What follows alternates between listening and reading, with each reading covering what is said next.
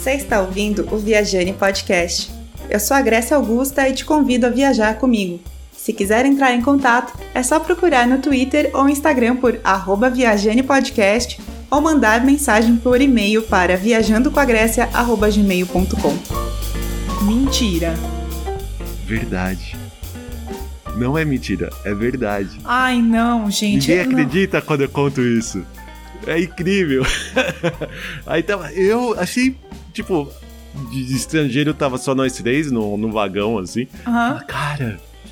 Aí já, tá bom, né? Sei lá, é outra cultura, é outra realidade. Meu e- Deus do céu, que doido. Oi, gente, tudo bem? Primeiro eu preciso pedir desculpas porque o Viajane ficou parado um tempo. Não foi porque eu tô querendo abandonar ele, tá, gente? Eu só queria contar isso pra vocês. Na verdade, eu tenho novidades pra chegar e no próximo episódio eu vou contar tudo o que aconteceu e a gente vai contar tudo o que vai rolar agora pros próximos episódios, tá bom? Eu falo a gente porque vai ter uma outra pessoa no projeto, só que eu não vou contar quem é ainda, tá bom? É pra vocês ficarem curiosos. Um beijo pra vocês e aproveitem o episódio. Oiê, viajantes, tudo bem com vocês? Quanto tempo, né? Fiquei parada aí. Será que vocês sentiram minha falta? Bom, eu senti totalmente a falta de vocês e por isso que eu voltei. E eu voltei assim, em grande estilo, porque eu fui convidada para ser é, para falar, na verdade, em um podcast sobre viagens e eu falando sobre viagens, então foi para mim foi um negócio muito legal. E aí eu falei para a pessoa que me convidou, por que não, né, gravar também um viajante. Então hoje eu trago aqui o Edson lá do Ligado em Viagem. Eu quero que ele conte para vocês quem é ele na fila do pão. Então muito obrigada por ter, é, por ter aceito o meu convite, Edson. Pode contar aí, quem é você na fila do pão? Oi, Grécia, tudo bom? Oi, pessoal, tudo bom? Eu sou o Edson Amorina Júnior. É, como a Grécia comentou, eu, eu tenho um blog e um podcast de viagem chamado Ligado em Viagem. Uhum. E a ideia é que, assim, eu comecei o, o podcast, na verdade, contando um pouco das minhas experiências de viagem numa tentativa de fazer um audiodrama, alguma coisa. Não chegava a ser um audiodrama, alguma coisa como se fosse um podcast narrativo, assim, sabe? Eu contava como que é, tinha sido a minha experiência, como que eu tinha feito planejamento para chegar em determinado lugar e usava trilha sonora, efeito, efeito sonoro para tentar dar uma é, apimentada aí na narração. Só que aí com o tempo eu achei interessante convidar outras pessoas para também contar suas experiências. E aí que você entrou também, né? Que eu te chamei lá para você falar um pouquinho como que é a sua experiência de ouvir histórias de viagens aqui no podcast Hum. e contar suas próprias, né? Pra gente que gosta de viajar e gosta de falar de viagem, não tem coisa melhor do que trocar figurinhas, né? Então, ah, eu, eu viajei pra tal lugar, ah, eu fui também, ou eu não fui, mas eu queria saber como é. E aí a gente fica nesse papo pra sempre, né? Porque eu não sei como é pra você, mas pra mim a, a coisa de viajar é muito rica. Né? Por mais que você vá pra, sei lá, a cidade vizinha, você não precisa necessariamente pegar um avião pra dizer que viajou, mas só do simples fato de você mergulhar num outro lugar, num outro sistema, num outro conjuntura que você vê como as pessoas se comportam, o que, que elas fazem, o que, que elas comem, é, bem tipo Globo Repórter, né, esse momento. Mas é eu acho uma experiência muito rica e aí você acaba aprendendo muito mais sobre as outras pessoas, né? E acaba aprendendo mais sobre você também, o que você gosta, o que você não gosta e tal. Não, verdade. E é legal porque assim, eu acabei nem comentando, mas eu, hoje eu, eu moro na Alemanha, né? Uhum. E junto com a minha esposa e filha. E, mas assim, quando eu tava morando no Brasil, vida normal de trabalhador, eu juntava o dinheirinho pra tentar fazer uma viagem grande uma vez por ano, né? Claro. Muitas vezes dentro do próprio Brasil e também aproveitando às vezes aí a, de conhecer um pouquinho é, a- principalmente a América do Sul ali. Então a gente foi Uhum. pro Chile, foi pra Bolívia, Peru, Uruguai, Argentina, né? A gente acabou tentando conhecer é, muito esses nossos países vizinhos. Aí eu me mudei pra cá em 2012. Essa viagem que você comentou, que é só ir para a cidade vizinha, pra gente é um negócio muito diferente do que ir para uma cidade vizinha no Brasil. Porque claro. a gente ir para uma cidade vizinha aqui do lado, a gente vai para uma cidade, sei lá, um, um pequeno Dorf, né? uma pequena cidade é, alemã que tem mil anos de idade, casas antigas, restaurantes com mais velhos do que o Brasil, sabe? Então Sim. essa questão cultural desde 2012, desde que a gente se mudou para cá, é, é, é, muito muito mais rica, né? Ou não, não sei se mais rica, mas diferente pra gente que já estava acostumado com a cultura e com a tradição brasileira. Né? Aqui pra gente tudo é novo, né? Acho que é, é melhor dizer assim. Entendi. Você tá em qual cidade mesmo aí na Alemanha? Então, eu moro numa cidade muito pequena, bem fora do eixo turístico, que chama Ettlingen. E ela fica no sul da Alemanha, hum. no sudoeste da Alemanha, assim, ela fica quase na fronteira com a região da Alsácia da França. Que legal. É, é bem legal, porque a gente às vezes vai fazer compra do mês e quer comprar alguma comida diferente, a gente atravessa a fronteira e faz uma, a compra no Carrefour na França, assim. Meu Deus! Porque fica 20 minutos daqui de casa, né? Não acredito, é muito perto. Meu Deus. É muito perto, é muito perto. E como tem a questão da União Europeia, você não precisa fazer é, a questão da, da troca de fronteiras, né? A imigração, Entendi. imigração, essas coisas.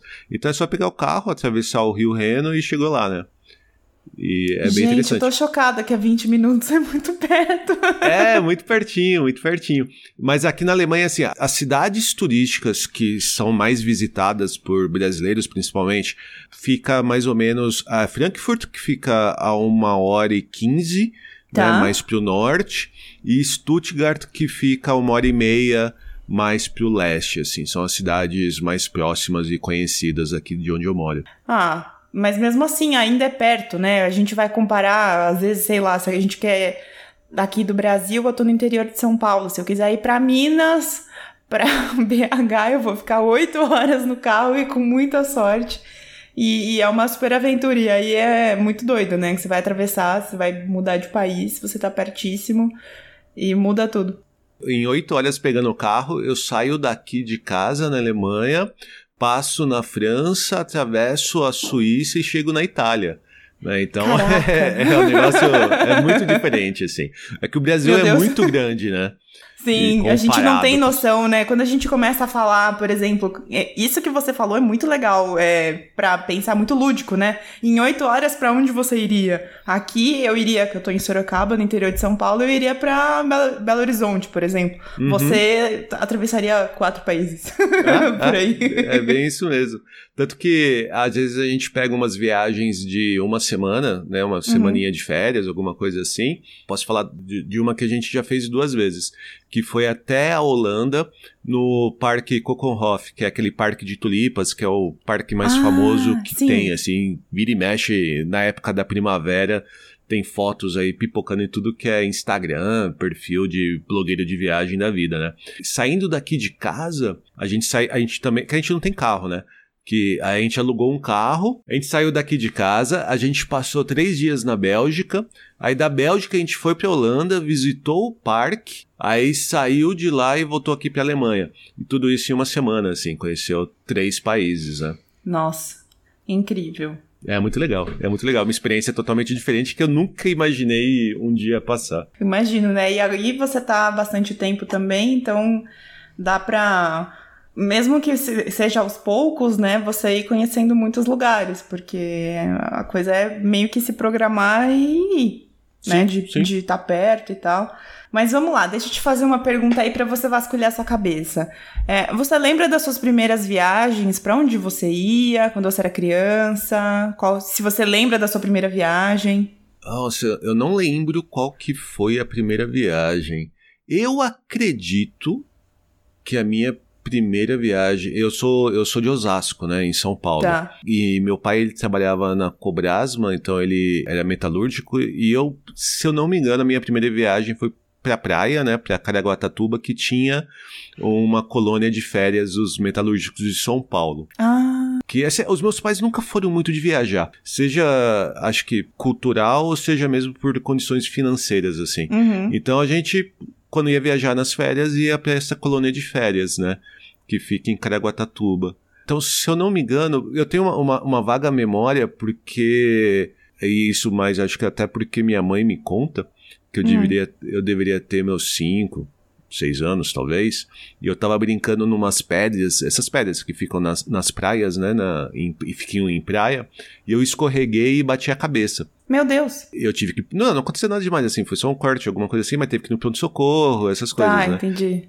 Ah, isso marca muito, né? Quando a gente é criança, essas coisas marcam muito. É muito. É, eu muito acho doido. que. Não sei se eu realmente tenho lembrança, pela, por minha mãe me contar, eu acabei construindo essa lembrança. Também, né? Ah, Sim, entendi. Mas uh, eu lembro disso, assim. Então a gente ia muito pra Caraguá. E uma outra viagem que a gente fazia era pra uma outra cidade, agora já pro interior de São Paulo, que uhum. chama Campininha do Monte Alegre. Olha só, essa eu nunca ouvi falar, inclusive. É, ela fica na nossa, não sei. Talvez na Raposo Tavares, acho que ela fica na altura tá. umas três okay. horas mais ou menos de Osasco. Meu avô, ele tinha uma casinha lá, essas casinhas que hum. não tinha luz, não tinha água. Não, água tinha, claro. Mas era aquelas casas bem, bem simplesinhas, assim. A gente ia pra lá pra pescar no rio, essas coisas, assim. Ah. E também uma vez por ano, no máximo, gente. Então são essas duas memórias que eu tenho de infância e eu acredito que tenham sido as minhas primeiras, assim. é muito engraçado, né? A gente que, que mora em São Paulo, pelo menos interior ou Grande São Paulo, é, a maioria das pessoas com quem eu já falei aqui, é, a história se repete. É, sempre as primeiras viagens é pra praia. É, não tem jeito, né? então, e eu lembro quando eu era criança que meu pai falava que ia pra praia e sempre falava praias do Brasil, praias do Brasil, praias do Brasil.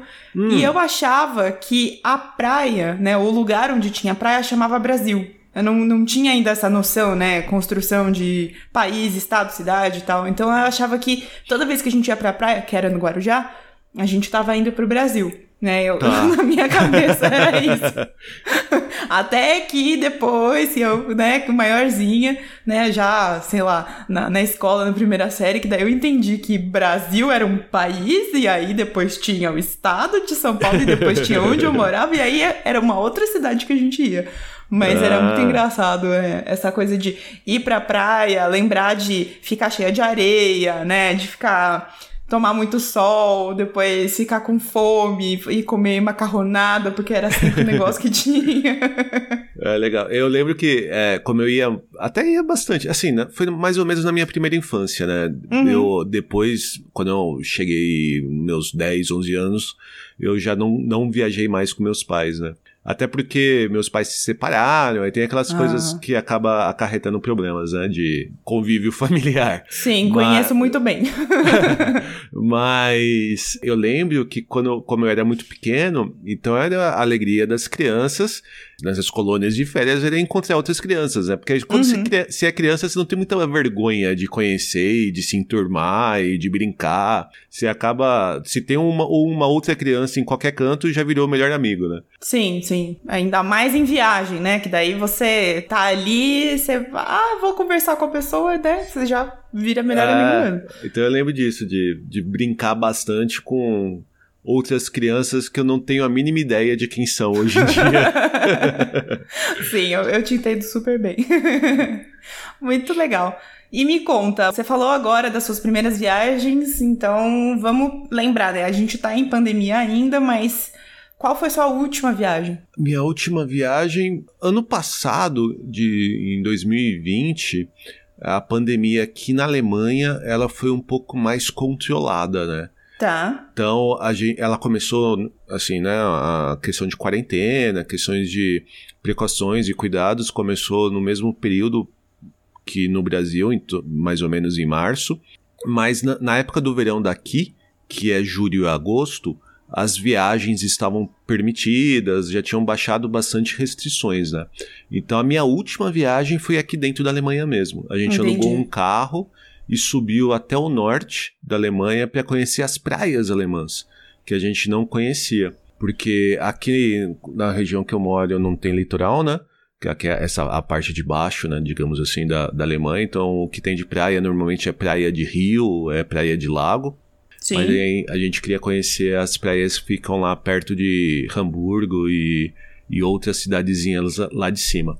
Então foi tá. uma viagem legal, foi uma viagem bem longa. A gente fez uma, mais ou menos três semanas conhecendo também algumas cidades como Bremen, Hamburgo tal. Foi bem interessante. E uma curiosidade dessa viagem é que eu não sei se você conhece, mas aqui na Alemanha tem uma cultura do corpo livre muito grande. Você já ouviu falar? Não. Chama FKK. Tá. Onde você vê, quando você estiver viajando aqui na Alemanha e você vê placas chamadas, né, indicando que é um lugar FKK, é que o nudismo é permitido. Uau. E mesmo dentro de cidades, assim, é muito comum, por exemplo, você ver praças dentro de Berlim ou assim, onde as pessoas, na hora do almoço, tiram a roupa, deitam, de, deitam na praça e ficam na hora do almoço, depois colocam a roupa de volta e vai trabalhar, né? Totalmente nu totalmente nu. Maravilhoso! é, muito legal. Nessas nossas viagens, a gente, como era verão, a gente ficou em algumas alguns hotéis assim que tinham piscina, sauna, esse tipo de coisa. E a sauna aqui na Alemanha é permitido você ficar pelado, assim, você realmente você tira a roupa e fica pelado. Se você tiver de roupa dentro da sauna, muitas vezes você é olhado até de uma maneira estranha, porque Sim, é como se você estivesse fazendo algo errado. Algo errado. E tá. foi a primeira vez que eu fui em praia de nudismo, essas coisas. Então foi, um, foi uma experiência muito legal e que eu não sabia que eu gostava tanto. que bacana. Mas me conta, você foi, nessa viagem você foi com a sua esposa e com a sua filha, certo? Sim, sim, foi. E, e foi, foi tranquilo com elas também? É, então, a sauna, a Olivia não pode entrar. Minha filha tem 10 anos. Tá, né? entendi. E na, tinha 9 na época, né? Foi no meio do ano passado. Então, criança não pode entrar em sauna. Tá. É, então a gente revezou algumas vezes. Uhum. É, minha esposa não tem tanta. Não, não, não se sentiu tão bem assim, ela não curtiu muito ficar pelada. Mas quando a gente foi em algumas praias FKK assim, você vê família normal, criança pelada, os pais junto. É, e desde tudo, assim, desde idoso até criancinha mesmo, assim, todo mundo que nu. Louco, cara. É uma questão. Porque assim, é uma, é uma coisa bem interessante, assim. Aqui na Europa, porque existe é, essa, essa fama ruim da mulher brasileira, que a mulher brasileira é muito sexualizada, sim, é, sim. veste pouca roupa tal. Mas se você vir, vir, se você vir aqui para a Europa e vai numa balada, o que você vai ver de num inverno de 5 graus, 0 graus, meninas com polpa de bunda de fora, Uhum. Então, a questão da liberdade de como você se veste, como você se porta aqui, ela é muito valorizada. E tá. como você acaba tendo uma, um, uma questão de segurança maior e as pessoas que fazem, né, tipo, fazem qualquer tipo de agressão, seja agressão verbal ou agressão física, é, a pessoa é muito mais penalizada, as mulheres se sentem mais seguras, livres, né? mais Sim. seguras. Então é normal você tá andando aqui e você vê pessoas com muito pouca roupa. E isso vai evoluindo até você ter essa cultura do corpo livre, principalmente na Alemanha, bastante institucionalizada, né? Tanto que a gente vê também né, na, nas praias da França, nas praias da Espanha, o, o topless é totalmente permitido e é algo comum, algo normal. E que desde que a gente se mudou pra cá, a gente aprendeu a conviver, né? E é muito doido, né? Você comentou isso, realmente eu não tinha ideia de que era assim na Alemanha mesmo. Eu sabia da França, porque vira e mexe tem foto, tem vídeo, né? né? Uhum. Aparecendo famoso, falando que fez topless, oh meu Deus, né? Nada demais. Sim. Mas é muito engraçado, porque aqui no Brasil, como a gente. É, a gente é tá num país aqui que é, faz muito calor, né? Mesmo até pra galera do sul, dependendo da época do ano, faz muito calor, a gente usa, já tá acostumado a usar pouca roupa, mas é, é, a gente mesmo assim não se sente segura de sair na rua, né? De biquíni, por exemplo, quando a gente tá na praia, alguma coisa assim, porque tem muito conservadorismo do tipo, tá tudo permitido no carnaval, mas fora do carnaval não né? É muito uhum. doido. E, é muito doido. e quando a gente vê, por exemplo, um país, né, Alemanha, quando a gente pensa Alemanha, a gente pensa num país frio, né? Dificilmente as pessoas vão parar para pensar na Alemanha quando é verão, porque a gente já associou a Europa e todos os países para cima de lugares que fazem mais frio.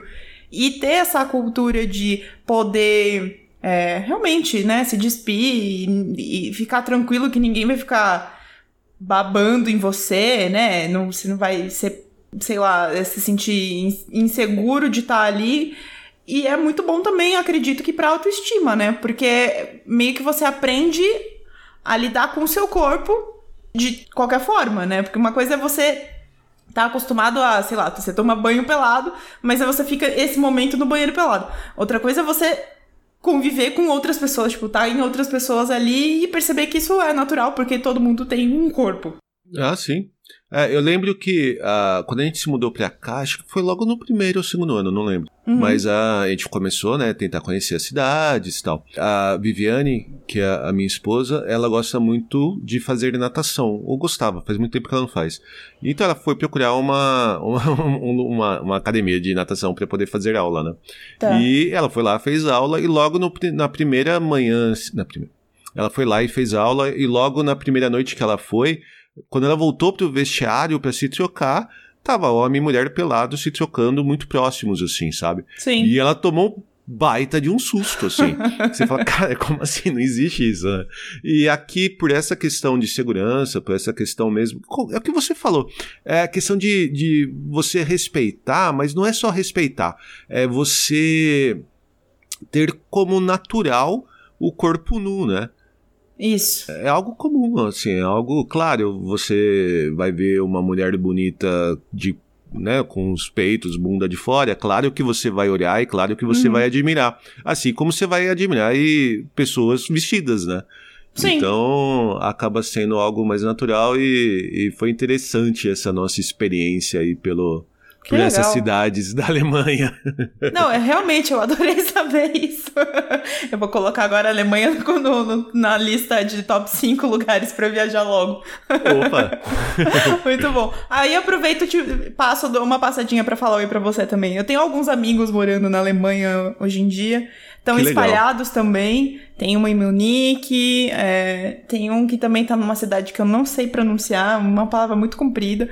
Então, é muito legal, assim, ver que, né, tem amigos aí. Então, vamos muito lá, bom. né? Assim que acabar a pandemia, já tô marcando minhas passagens. é, só vir pra cá pra gente tomar a cerveja alemã.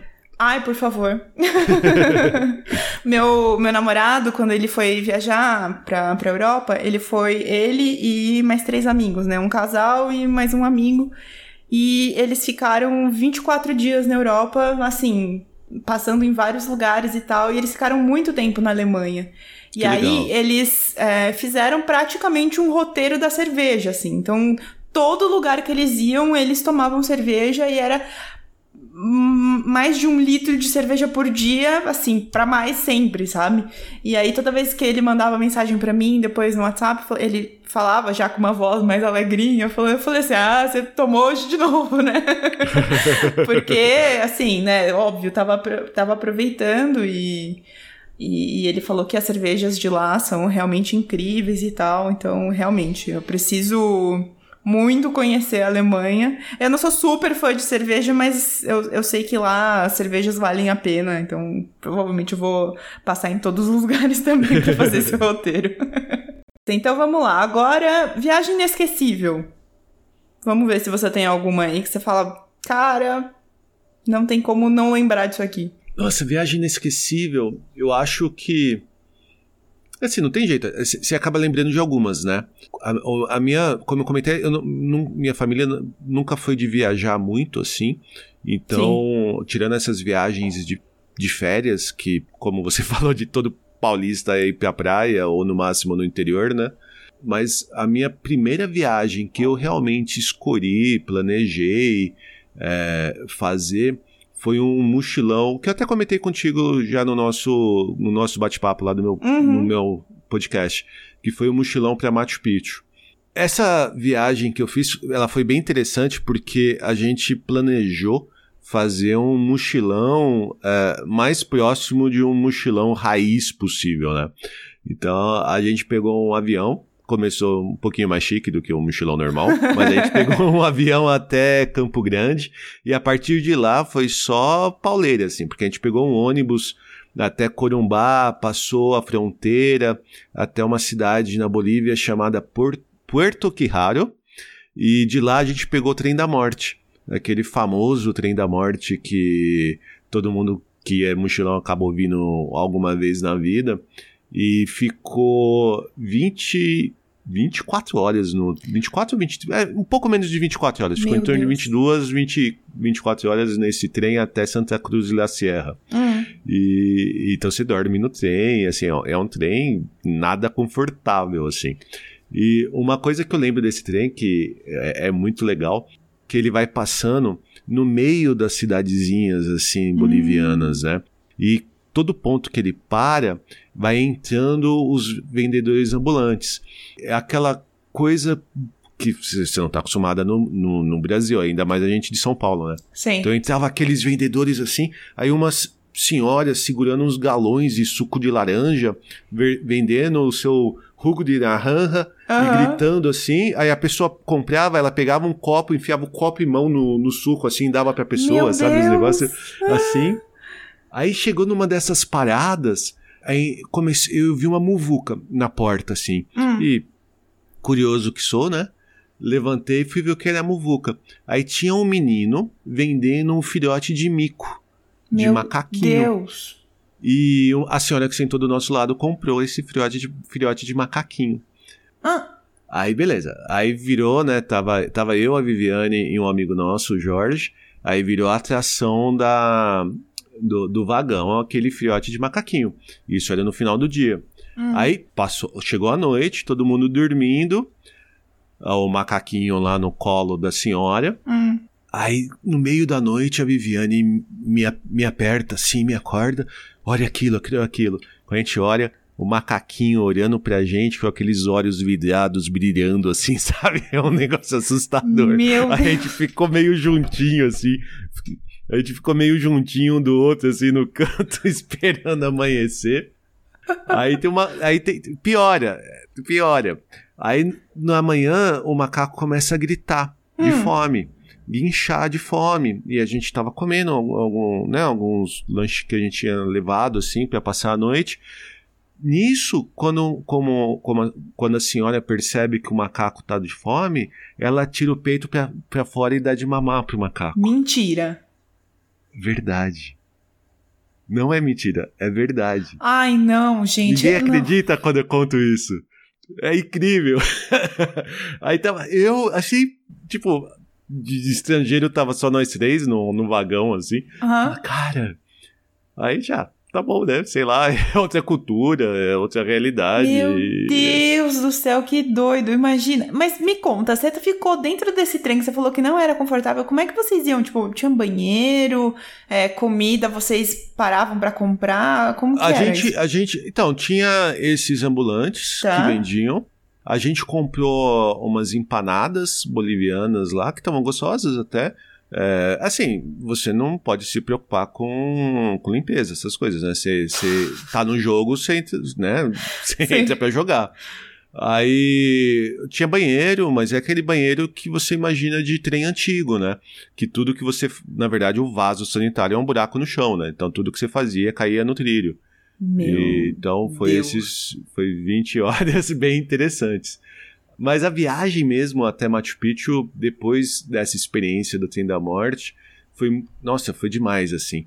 Porque a gente é, fez, uh, deixa eu lembrar, a gente fez, saiu de Santa Cruz de la Serra, foi para La Paz. Hum. De La Paz, a gente foi para Copacabana, que é uma cidade que fica no, na, nas margens do lago Titicaca, do lado boliviano. Uh, aí no Lago Titicaca, aquele lago que tem aquelas ilhas flutuantes, né? Que são lindas demais. Aí depois a gente foi para Puno, de Puno a gente chegou em Cusco. Aí em Cusco nós fizemos uma tri aquela trilha Inca, que é aquela caminhada de três dias até Machu Picchu, onde você acampa no meio da trilha, assim, foi muito legal, assim porque você chega quase, eu não lembro exatamente, mas mais de 3 mil metros de altura, então com ar rarefeito e aí até o, isso no terceiro dia. Aí no quarto dia você acorda, acorda de madrugada para chegar no Machu Picchu quando o sol tá nascendo, assim, é um negócio maravilhoso, é lindo demais, assim. E aí depois de, de do Machu Picchu a gente ainda foi para Copa, não, a gente foi para a gente foi para Arequipa que é uma cidadezinha que tem um, um tipo um ninho de condores. Uhum. E de Arequipa a gente voltou para La Paz e de La Paz viemos para casa. Né? Então foi assim a, a, primeira viagem nossa, assim planejada mesmo, que e longa foi essa e não tem como esquecer, né? Muita coisa, muitos detalhes que acabam ficando na cabeça. Enquanto eu tava te contando, eu tava lembrando imagens assim de do que a gente passou. Cara, que louco, porque eu, eu fico imaginando Claro, né? Foi uma super viagem. Você falou que você era mais novo, né? Quando você foi fazer uhum. também. Mas eu, eu fico imaginando o cansaço, na, o pós-viagem, de voltar e querer dormir, sei lá, uma semana. Ou você, você achou que você ficou tranquilo? É, eu não lembro de ter ficado muito cansado, não. Olha só. É, é assim, é, eu era novo, mas não, não era adolescente, assim, né? Entendi. É, eu fui pra lá eu tinha em torno de. Eu tinha em torno de 25 anos, provavelmente. Então, tá, não lembro, não lembro de ter ficado muito cansado, não. Foi uma viagem cansativa, viagem com alguns perrenguezinhos de é, hostels, né? De albergues mal escolhidos. É, em Cusco, antes da, da nossa trilha para Machu Picchu, eu tive uma prisão de ventre absurda lá, porque eu devo ter comido alguma coisa errada. O organismo respondeu travando tudo, então eu fiquei um bom tempo com, com né, com... Sim, constipado. Uma sensação, é, constipado, assim, uma sensação bem ruim. Que horror. É, mas tem coisas bem. mas é, mas é, é, aquela coisa assim, igual a gente estava falando, né? Tipo, quando se é jovem, você topa tudo. Sim. E não lembro de ter ficado muito cansado, não, viu? Acho que até porque de, como a gente gosta de contar histórias de viagem, depois que a gente voltou desse mochilão, a gente começou, né, reunir os amigos para ver as fotos, para para contar os causos do que a gente vivenciou. Então acho que toda essa adrenalina da viagem durou bastante tempo. Entendi. É, é, muito doido, né? Você foi falando dessas coisas. Hoje, né, eu com 30 anos, eu fico pensando, meu Deus do céu, eu não teria coragem, sabe? Tipo, mas hoje eu falo isso. Agora eu lembro que quando eu era bem mais novinha, né, assim, sei lá, 19 anos que eu fui, ficar em hostel na Argentina, e era um hostel todo bagaceiro também, sabe? Com com o banheiro que dava para ver, que era lá fora, uns negócios muito doidos assim. Acho que até cheguei a comentar com você. Mas, conta, conta é, assim. então, e assim, é muito doido, né? Porque hoje eu, eu pensaria, não, cara, eu não vou ficar nesse lugar. eu prefiro um pouco mais de conforto. Mas é, é questão de idade também, né? Depois que a gente vai crescendo, a gente começa a priorizar outras coisas. Prioriza mais conforto, prioriza uma comida melhor. É. Agora, por exemplo, você tem filha, então você não vai ficar em qualquer lugar se você for viajar, né? Tipo, você vai não. pensar exatamente onde você vai, como você vai ficar, quem são as pessoas que estão lá, porque você tem uma filha, você tem que cuidar dela, né? Tem toda essa, essa logística. Não, sem dúvida. A gente ainda fica em hostel, uhum. mas aí pega aqueles quartos privados Privado, dentro do hostel, sim, né? Sim, é, que é mais barato que um, que um quarto no hotel. Claro. Num, porque normalmente você vai, não vai ter todo o serviço que você tem de quarto, né? De um hotel no hostel. Mas, cara, agora um, um quarto coletivo, um quarto misto, essas coisas não rola mais. Sim. É, e ainda mais, né, tem isso também, né? Tem, é pela segurança e, e, também pelo conforto, né? Que você sabe claro. como, como a sua filha dorme e tudo mais. Então, tipo, é, é, melhor mesmo ter um negócio privado. É, a última vez, inclusive, que eu fiquei em hostel, a última ou a penúltima vez que eu fiquei em hostel com uma galera que são amigos meus, um dos nossos amigos, né, que ele tem, ele é casado, ele ficou com o marido num quarto privado. Era do lado uhum. do nosso quarto, mas ele, ele preferiu assim, sabe? Então, Não, eu entendo claro. que, que dá para fazer essas manobras também e realmente, hostel é normalmente mais barato que hotel. Então, uhum. dependendo de pra onde você vai viajar, vale mais a pena mesmo. Verdade. Né? Bom, agora eu quero perguntar um negócio que, pelo menos para mim, é muito importante. Eu sei que para os viajantes também é muito importante. A gente precisa discutir isso. Comida. Vamos falar de comida. Me conta alguma coisa que você lembra de das suas viagens que você tem muita vontade de comer de novo ou que foi muito marcante para você. Fora ah. o suco de laranja que a pessoa enfiava com a mão e, e o copo inteiro. ah, nessa viagem ainda teve um, uns naco de carne que o pessoal servia enrolado em jornal. Ah, não. Tem... É verdade, Caraca, é verdade, eu não tô mentindo, não. É, a, a, gente sofreu um pouquinho nessa viagem, Meu mas Deus. valeu a pena. Mas esse aí eu não experimentei, não, tô, não tenho vontade, não. tá, ok. Ai, comida assim. É, como você falou do seu namorado, que ele fez uma, um, um roteiro aqui na Alemanha uhum. ou, e mesmo na Europa, conhecendo alguns lugares com boas cervejas, eu lembro é, da gente. Eu até acabei até comentando, né? Nessa viagem que a gente fez para a Holanda, para Kokenhof, a gente passou antes na Bélgica. E na Bélgica a gente foi visitar a abadia de Westvleteren, hum. que faz a Westvleteren 12, que por muito tempo foi considerada a melhor cerveja do mundo, assim, né? Olha! E é, é uma cerveja dessas cervejas trapistas que elas são feitas por monge e só é feito lá, só é feito dentro dessa abadia. Tá. E eles não vendem comercialmente para outros lugares, lugares revenderem. Então você só consegue comprar lá como particular. Né? Hum. É, você até acha para vender no mercado, da, mercado Livre da Vida ou algumas lojas especializadas, mas no Brasil, por exemplo, uma, uma garrafa chega a custar 200 reais. Assim.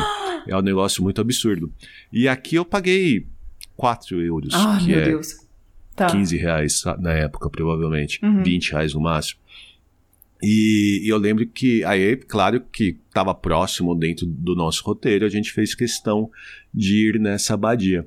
E é uma abadia bem simples, assim, é o que você imagina de um mosteiro na Europa, principalmente ali na região da Bélgica.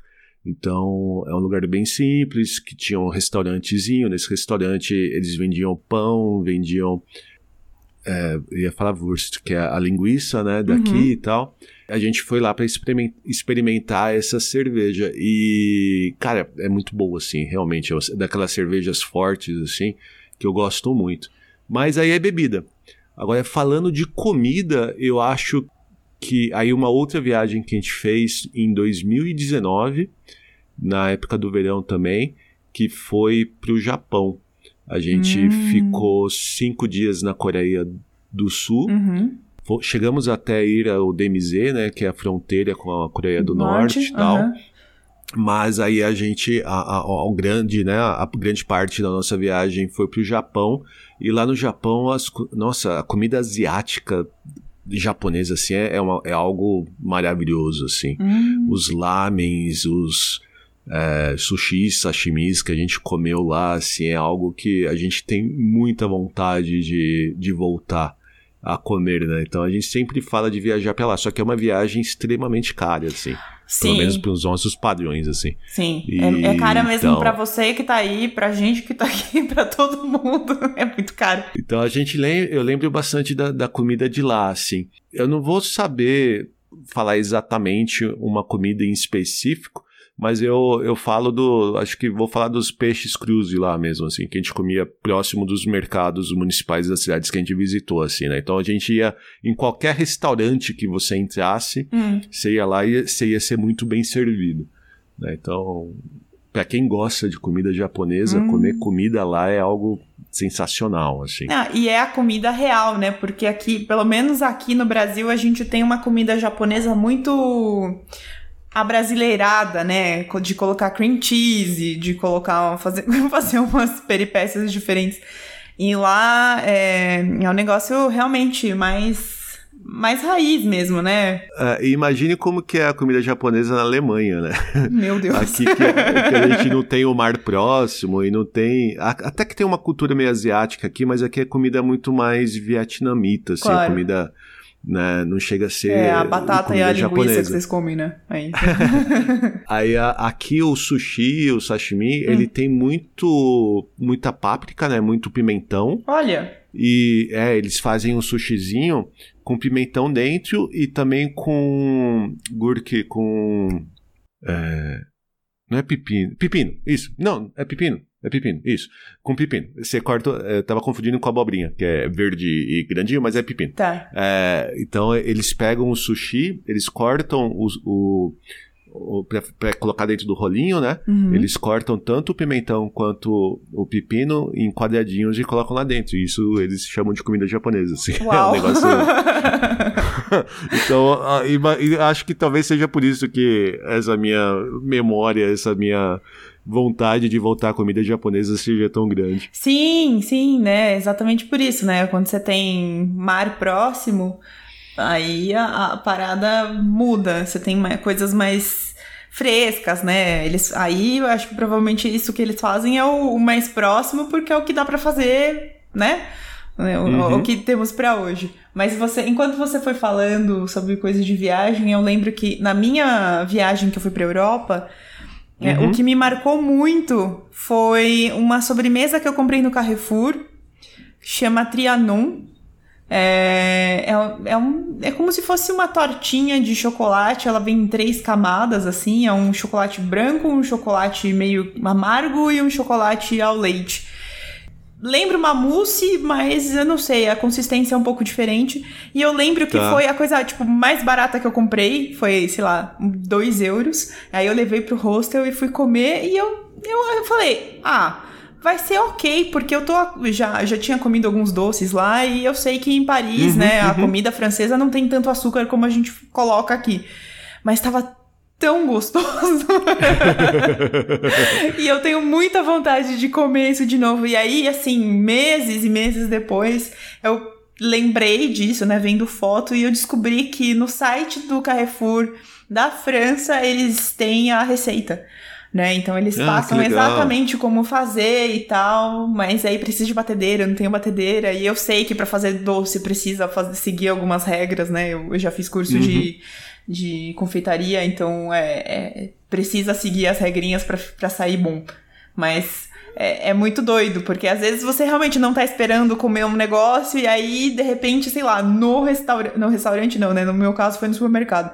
No mercado ali na rua de trás que eu tava, eu achei essa sobremesa, comi e até hoje sonho com ela. que legal. Falando, falando de comida assim que você não espera, ainda nessa nossa viagem pro Japão, eu não lembro se foi Kyoto ou foi em Osaka. Tá. Mas a, a, do lado do. A gente ficava em hotéis e hotéis como você comentou, a gente tem que, até porque, porque tava em três e tava com filha e tal, a gente pegava um hotel melhorzinho, mas a gente evitava pegar o café da manhã do hotel porque ele é muito caro. Sim. Então sim. o que a gente fazia? A gente acordava e ia comer no, em algum botequinho, alguma padaria, alguma coisa que tivesse em volta, né? Uma comida numa dessas lojinhas de conveniência que a gente foi, que eu não dei nada, mas quando eu comi, foi algo que comi todos os dias que eu tava lá foi o pão com ovo. Verdade. Cara, o pão com ovo japonês é um negócio de outro mundo, assim. Ele é, é, é, um, é o pão de forma normal, né? Esse pão puma que, que a gente fala no Brasil, uhum. sem as cascas. Tá. E o ovo, na verdade, é como se fosse um omelete, mas é um omelete mais cremoso, assim. Hum. Cara, que coisa deliciosa, assim. Meu, eu, até, eu cheguei a tentar fazer aqui em casa, ainda não conseguia. Chegar né, no ponto, olha no só. No ponto. Mas como você comentou de uma comida baratinha que você compra em supermercado, você compra em, em lugar que você não dá nada uhum. e de uhum. repente é algo que, cara, explode sua mente, assim. Sim. E esse pão com ovo japonês é algo que eu também não esqueço. Ah, é muito doido, porque tem, tem lugares ainda que se você não fixa muito bem, é, onde você comeu, porque né, você está viajando, você está passeando, você não está muito preocupado exatamente que rua você está passando, você está olhando as coisas. E eu lembro de uhum. passar em Paris, eu passei numa, numa ruazinha, né? Nessas ruazinhas que são minúsculas, que não passa nenhum carro, e parei num café, tinha umas tortas, uns negócios maravilhosos, comi um pão, pão ao chocolate, né? É tipo um croissantzinho, só que eles fazem de uma forma diferente, é um quadradinho folhado. E era uhum. muito maravilhoso. E depois eu não lembrava onde eu tinha passado. E eu fiquei chateadíssima. Eu falei, gente, eu não lembro onde eu passei. Mas é isso. É, é, experiências de comida em viagem sempre são marcantes. Principalmente as que você não tá esperando, né? Então, é, é realmente muito bom. Mas o papo tá muito gostoso. A gente tá aqui quase falando já 50 minutos aqui que, eu tô, que a gente tá gravando.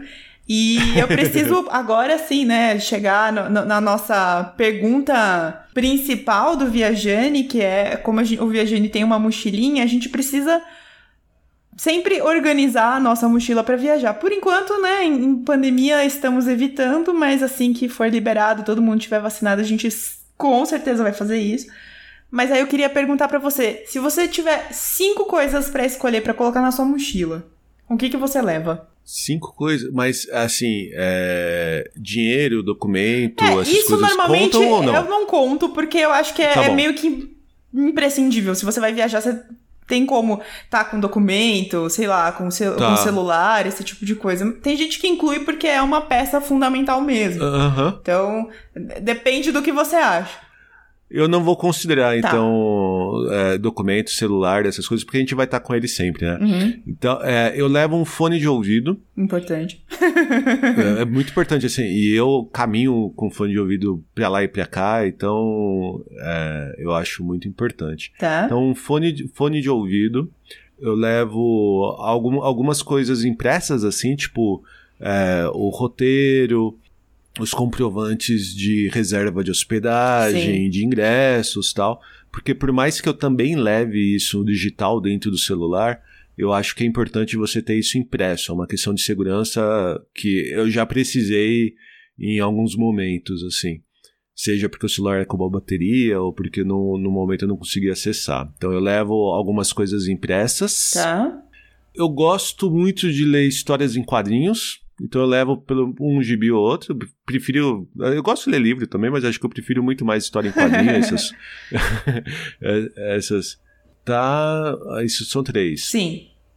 Um. Como se fosse um, um, um, chapéu, um chapéuzinho. Não, uma touca, Tá? né? Porque no caso de fazer frio, eu sinto muito frio nas orelhas. Então se eu não tiver com fone de ouvido, eu preciso de, de uma touca. E por último. Nossa, por último agora ficou complicado. Ah, porque eu já tirei o celular, já tirei Sim. tudo, né? Eu levo minha garrafinha pra colocar água. Tá. Pra não precisar também. comprar água, em, comprar água em todo canto. Então você pode encher nos- onde tiver lugar potável. Acho que eu levaria essas cinco coisas. Boa. É, a garrafinha é realmente muito importante porque, né, eu sei que na Europa, em vários lugares, você consegue até pegar água de graça, dependendo de onde você for. Sim, ou sim. realmente tem lugar mesmo que ali você pode encher e é uma água que é ok pra tomar. Então, e, e né, Fo- pra ficar comprando garrafinha de água, é melhor você realmente ter a sua e, né? E fora que a água aqui é muito cara, né? Sim, Então, exato. Tem isso também. Chega, às vezes, ao mesmo preço de uma garrafa de cerveja, você paga numa garrafa de, coca de, de, de água, né? Sério? Então, é, ô, Meu Deus. às vezes até mais caro. Às vezes você paga um euro numa garrafinha de cerveja e 1,50 na de água. É, é surreal isso, né, cara? É meio surreal, assim. Meu Deus. Igual quando. a- porque a- aí no Brasil sempre tinha aquela. A, a minha esposa ela não bebe muito, né? Aham. Na verdade ela não bebe nada. Então, às vezes a gente ia almoçar em algum lugar, assim, eu pegava uma cerveja, ou pegava um vinho, alguma coisa, ela ia pegar Coca-Cola, ou pegava um suco. Sim. E claro que a cerveja e o vinho costuma ser mais caro. Aqui não, aqui é o contrário. Se você pegar uma taça de vinho, se você pegar um- um- uma caneca de cerveja, você paga mais barato do que uma de Coca-Cola, por exemplo. Nossa. Então, é, então é, é melhor você levar sua garrafa de água É, encher. assim. você falou agora do suco, eu lembrei, na minha, no último dia que eu tava em Roma, eu passei vários dias, né, tomando água, que eu tinha comprado água e eu deixava no hostel, e tomando, sei lá, refrigerante, alguma vinho também, comprei vários to ir tomando. Mas Uhum. o último dia, que foi, sei lá, a minha última refeição em Roma, eu fiz questão de pegar um super café da manhã lá do hostel, que eles serviam, sei lá, panqueca com mel, com creme, com não sei o quê, e Hum. vinha um suco de laranja espremido na hora. e eu falei, é isso que eu quero. E era assim, 6 euros. Um suco. Que era um Ouch. copinho. Não eu acho que não chegava a 150 ml, cara. Então, foi absurdamente caro, mas valeu todas as, as gotinhas que eu tomei ali, porque eu tava. Eu, eu- meu corpo precisava de algo natural. algo que não fosse industrializado, né? Mas, enfim, valeu a pena. Eu, eu não, não penso com remorso e nem, nem imagino converter isso, porque senão eu choro. É, é melhor não converter, né? né? Beleza. Sim. Bom, agora para finalizar, enquanto estamos em pandemia, a gente tem o nosso quadro aqui, o Viajane na Maionese, né? Então não dá para viajar fisicamente. Eu peço uma indicação de filme, de série, de livro, de música, o que você quiser. Você tem alguma coisa para tá. indicar para os viajaners? Eu vou. Eu tenho, tenho, tenho uma história em quadrinho que eu sou praticamente um evangelizador, assim, é, então que eu acho conta. que todo mundo deveria ler. que é uma história em quadrinho que tem no Brasil, tá traduzido, você consegue encontrar fácil no Brasil, uhum. que chama Não Era Você Que Eu Esperava. Hum. É, ele é de um artista francês aqui da região da Provença. Aqui, aqui eu falo aqui porque é aqui da Europa, né? Sim, Não sim. que seja perto de casa. Mas que o nome dele é Fabian Tomé. Tá. Né? Mas o, pelo nome do, do, do da história, do, né, o nome da HQ, você consegue achar mais fácil. E é uma, é uma história biográfica que ele narra quando a esposa dele ficou grávida uhum. e ele tinha um trauma de infância é, relacionado com crianças de auti com, que, com autismo, esse tipo de coisa tal. Então ele tinha muita preocupação é, da, do filho, da filha dele, ter algum problema de deficiência, seja física ou deficiência mental.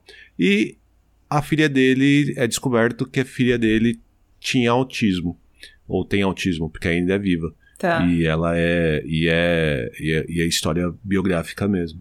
Então, ele narra dentro, nesse, na história em quadrinho dele, é, desde quando ele descobriu, né, que a mulher estava grávida, quando descobriu que tinha doença, quando nasceu, e não era aquilo que ele esperava. E como que ele saiu desse sentimento de tristeza, porque tá né, se vendo ali com uma filha com uma deficiência que ele já tinha um trauma de criança e como que ele transformou disso para um amor de pai real, sincero e verdadeiro. Que lindo! E para mim isso é um pouco pessoal porque a minha filha tem deficiência, né? Ah. E ela teve problemas com na, na, no nascimento prematuro, uhum. então ela tem uma deficiência cognitiva e intelectual muito grande. E a gente, eu acabei dentro dessa história lembrando um pouco das minhas próprias experiências pessoais, assim. E é algo muito bonito, é algo muito bem escrito, muito bem desenhado. Então eu acho que todo mundo deveria ler todo mundo deveria conhecer. Que bonito isso! Eu não sabia da sua filha também, olha só. Que legal. Nossa, eu vou super colocar isso na, na indicação aqui. Vou deixar na descrição do, do, do, vi, do vídeo, não, né? Eu tô falando perfil, vídeo não. Descrição do podcast, do episódio. Para as pessoas é depois poderem dar é uma, uma olhada. Que bonito. Eu realmente eu não tenho muito hábito de ler nada de história em quadrinhos. Acho que uhum. o mais próximo que eu cheguei a ler mesmo foi todas as histórias do Calvin e Haroldo e da Mafalda, só. não vi mais nada. Até seu, seu pai é argentino, Meu né? pai é argentino, sim. É, então tem que, tem que ler Mafalda, é, né? É, Senão você seria excomungado. É, não, é assim, é, e é muito engraçado porque eu leio Mafalda desde que eu comecei a ver os gibis da Turma da Mônica. Então, para mim, elas entraram ao mesmo tempo na minha vida, sabe? E eu achava uhum. muito engraçado, porque da turma da Mônica me fazia rir. E eu tava o tempo todo achando engraçado, né? E, e antes até de, de saber ler mesmo, eu, eu pegava pra ficar vendo. E a tá. da Mafalda era sempre os balãozinhos ali e eu sempre reconhecia pela carinha dela que ela tava brava, ela tava triste, ela tava brigando, sabe? Uma coisa. E, e, aí eu ia perguntava pro meu pai: o que, que ela tá falando aqui e tal. E depois uhum. eu comecei, quando eu comecei a ler, eu comecei a ler os dois. Então eu comecei a ler a Mafalda em espanhol porque meu pai resolveu me, me alfabetizar em espanhol em casa e depois eu que lute na escolinha para aprender português, né? e aí eu li os dois e achava muito interessante porque a Mafalda estava sempre criticando e falando do mundo. Então, as aulas de história para mim, ou que aparecia alguma coisa da Mafalda, ou as aulas de gramática também, que eu já olhava e falava, ah, eu já vi esse quadrinho antes, sabe? Então era sempre. Quando eu era criança era um negócio bem legal. Então. Que legal. E aí depois, adulta, eu tatuei a Mafalda na perna. ah, eu não sabia, que legal. Sim, eu tenho, eu tenho a, a Mafalda tatuada na perna direita, é ela segurando um jornal com cara triste. Uhum. Então ele é bem atual, inclusive. Verdade. Infelizmente. Infelizmente. Muito, muito atual. Muito atual. Mas é isso, Edson, muito obrigada por ter participado aqui do Viajane, por ter aceito passar esse tempinho aqui comigo, contando as suas histórias. Foi muito legal conversar com você. Eu espero que também as pessoas que estão me ouvindo depois vão lá ouvir o seu podcast. Também vou deixar aqui na descrição do episódio para as pessoas acessarem. Legal. E é isso, obrigada. Obrigado você. E obrigado também por ter participado do meu, né? Ah. De nada. Adorei. É, a gente nem gosta Muito de falar de viagem, né? Imagina. Bem, né? Bem. então tá bom. Vamos, vamos deixar nosso tchau. Tá bom. Tchau. Tchau, tchau.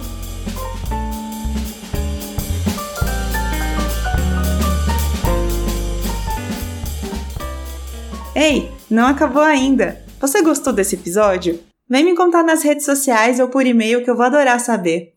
Ah, e se você acha que deve contribuir com uma graninha para esse podcast continuar crescendo, é só dar um dinheirinho lá no Apoia-se, Catarse ou PicPay. Os links estão todos na descrição desse episódio. Um beijo e boa viagem! Esse podcast foi editado por Grécia Augusta.